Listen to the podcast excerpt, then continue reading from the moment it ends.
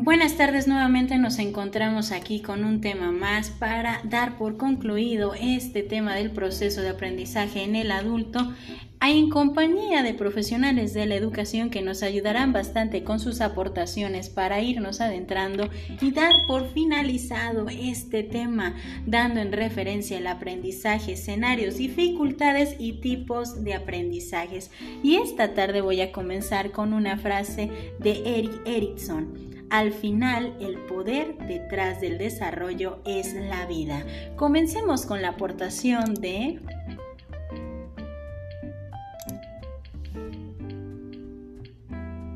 María del Socorro. Gracias. ¿Qué tal? Un saludo. Mi nombre es María del Socorro Ríos y yo les hablaré acerca de los recursos formativos. Bien, los recursos formativos juegan un papel muy importante en la educación de los adultos. Su finalidad en la educación es que estos sean utilizados y se puedan adaptar en este proceso de enseñanza-aprendizaje. De esta manera, eh, sea mayor la efectividad del trabajo de los profesores. Con ello se espera contribuir al fortalecimiento de la docencia a través de, del aprendizaje autónomo, ya que los alumnos pues a través de la interacción con ellos tendrán un mayor alcance a la información, a distintas herramientas, por lo cual estas les servirán de apoyo para obtener determinados aprendizajes, debido pues a las distintas ocupaciones de los adultos eh, cuando son alumnos. Y bien, hay distintos tipos y clasificaciones de recursos. Por ejemplo, podemos encontrar los impresos, que son como libros, fotocopias o documentos en físico, eh, los audiovisuales que va desde imágenes fijas, eh, material sonoro, audiovisuales, informático y telemático como las páginas web, los correos electrónicos, los chats, foros, videos informativos y pues varios que ya conocemos, ¿no? Los recursos formativos eh, que ya existen también forman una parte muy importante de las competencias digitales y para aprovechar la multitud de recursos y materiales que ya existen en, la actualidad, pues es muy necesario identificar las competencias que desarrollarán y hasta qué nivel contribuyen para mejorarlas. Estos recursos considero son muy importantes porque pues además de dar acceso a una valiosa información desde diferentes horarios y tiempos, nos apoya con el tema de la motivación en la educación y el interés por aprender de los adultos. Considero que es una parte muy importante. Muchas gracias. Muchísimas gracias a María del Socorro por su aportación y esta vez le vamos a ceder la palabra a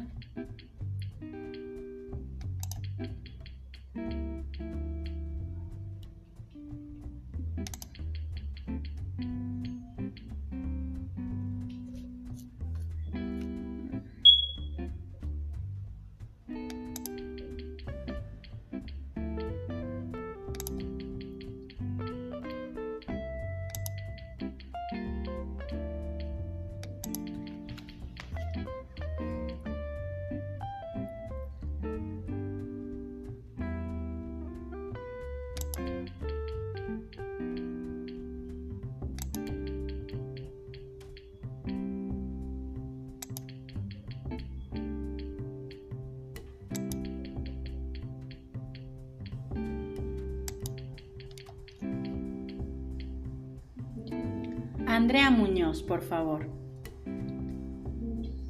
Claro. Eh, buenas tardes, mi nombre es Andrea Marisol Muñoz Flores y yo les voy a hablar del proceso de enseñanza-aprendizaje. Es un sistema de comunicación intencional que se produce en un marco institucional y en el que se generan estrategias encaminadas a provocar el aprendizaje. Se concibe como el espacio en el cual el principal protagonista es el alumno y el profesor cumple con una función de facilitador de los procesos de aprendizaje.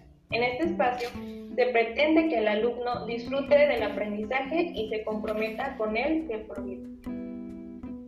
Está compuesto por cuatro elementos, que es el profesor, el estudiante, el contenido y las variables ambientales, que serían las características del espacio.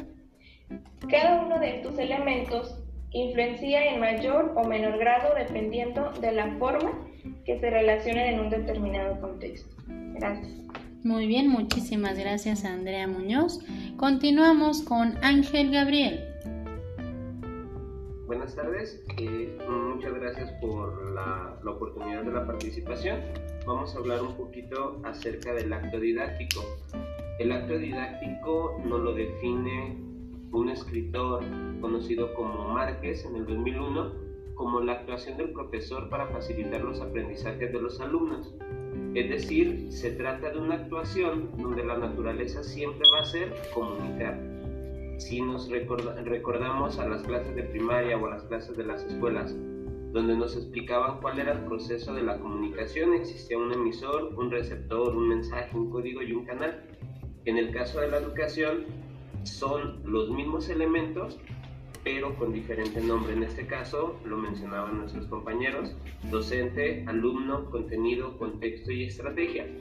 El acto didáctico es el cómo vamos a manejar estas habilidades, estas estrategias, estos contextos y estos contenidos para que la comunicación entre emisor y receptor siempre se haga de la mejor manera. Hablando de la educación de los adultos, siempre va a ser muy recomendable enfocarnos en el niño interior. Para mí un adulto sigue siendo un niño, pero encerrado en un cuerpo más grande. Muchísimas gracias. Muchísimas gracias por tu aportación. Y si bien hablamos esta parte de que el adulto también es como un niño, ¿por qué? Porque vamos a abrir ese campo de aprendizaje, vamos a abrir esa curiosidad, pero también conlleva mucho la parte de qué tanto el maestro puede incentivar al alumno, puede trabajar esa parte de motivación. Y dice Bermorin, yo llamo oportunidades a las pruebas para que los estudiantes piensen en ellas de una manera diferente. Hablando de las estrategias, agradecemos bastante en el acto didáctico a Ángel Gabriel con su aportación. Muchísimas gracias. Continuamos con Itzel Modesto.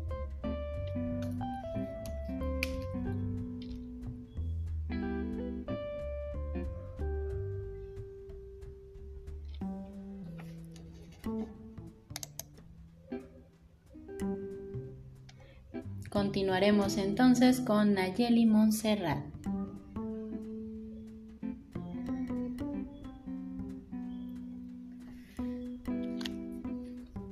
Continuamos con Jocelyn Jiménez.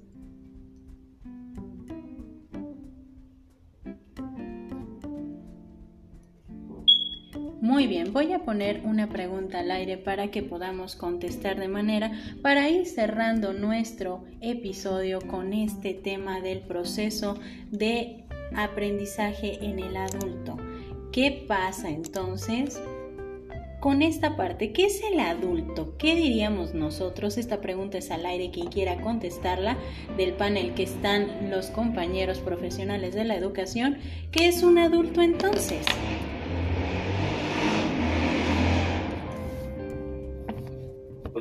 Como lo mencioné al finalizar mi, mi participación, un adulto es un niño encerrado en un cuerpo más grande. Sigue teniendo actitudes, necesidades, valores que como maestros tenemos que enfocarnos para que ellos sigan aprendiendo. Muchas veces pensamos que un niño con necesidades especiales no puede aprender y por desgracia también como adultos pensamos que nadie nos puede enseñar. Entonces, para mí un adulto sigue siendo un niño, pero encerrado en un cuerpo más grande. Excelente, muchísimas gracias. Ahora la siguiente pregunta es, ¿cuáles son los aspectos de aprendizaje que puede enfocar el adulto? ¿Qué diríamos en esta parte? ¿Cuáles son esos aspectos de aprendizaje? Igual lo dejo al aire quien quiera contestarnos del panel, por favor.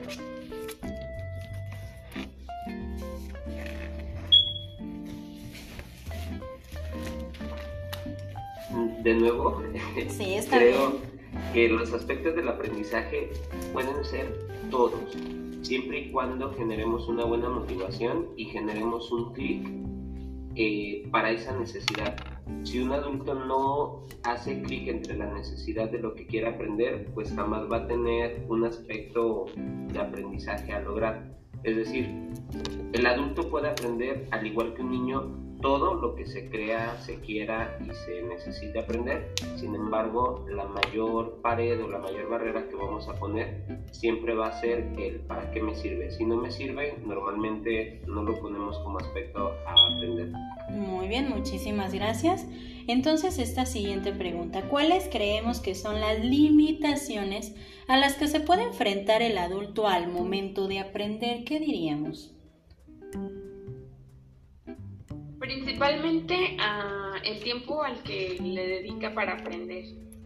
Sabemos que, bueno, tiene diferentes necesidades, poco tiempo, muchas responsabilidades. Entonces, la principal sería el tiempo, el tiempo que se dedica a aprender. Posteriormente podemos encontrar varios factores, como pueden ser ideas cerradas o arraigadas que el adulto ya puede traer consigo, y factores económicos, sociales e internos. Muy bien, muchísimas gracias. Y la última pregunta para ir cerrando ya nuestro episodio, ¿cómo puede llevar su proceso de aprendizaje a las actividades cotidianas? ¿Qué diríamos en ese apartado? Yo le pudiera aportar, el aprendizaje es un proceso a través del cual se adquieren habilidades, conocimientos, conductas y valores. Esto como resultado del estudio, la experiencia y la instrucción el razonamiento y la observación. Entonces, a la hora de llevarlas a la vida cotidiana, van encerradas todas, tanto la experiencia como el resultado de lo que va estudiando, su razonamiento, lo que observa, y obviamente pues se, traduce, se produce a través de los cambios de conducta que producen las experiencias.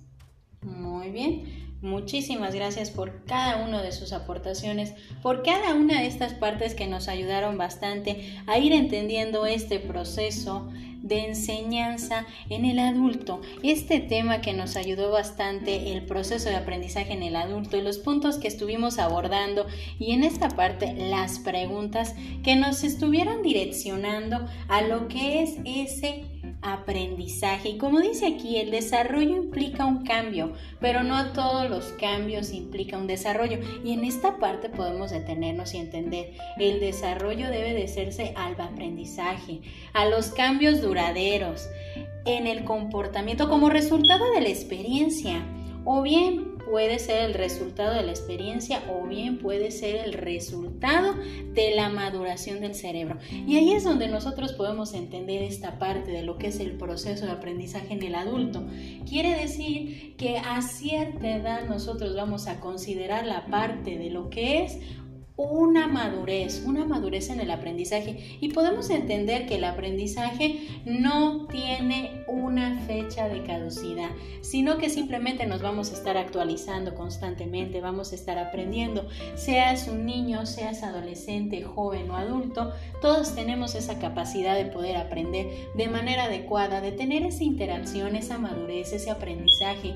¿Para qué? Para que nosotros podamos abrirnos paso a todo lo que nosotros de alguna manera queremos ir experimentando en el desarrollo de todo lo que nosotros podemos ir aprendiendo. La parte de ser adulto a veces nos puede llevar a salir de nuestra zona de confort, a salir de esa zona que muchas veces tenemos que salirnos para poder aprender, para poder crecer, para poder alcanzar cada una de estas metas. Esperando que este tema te haya gustado, esta tarde me despido con esta frase de Epicuro. El que no considera lo que tiene como la riqueza más grande es desdichado, aunque sea dueño del mundo. Entonces, agradeciendo a cada uno de nuestros participantes en este panel de discusión, agradeciendo bastante el que nos pudieras escuchar en estas tres transmisiones, te ayudamos con esta parte de enfocarnos a lo que es el proceso de aprendizaje en el adulto. Agradeciendo bastante tu participación también en las preguntas, esperando que esta tarde la disfrutes y que tengas un excelente fin de semana. Yo soy Evangelina Ábalos, esto es Equilibrio Mental, esperando que la pases de lo mejor.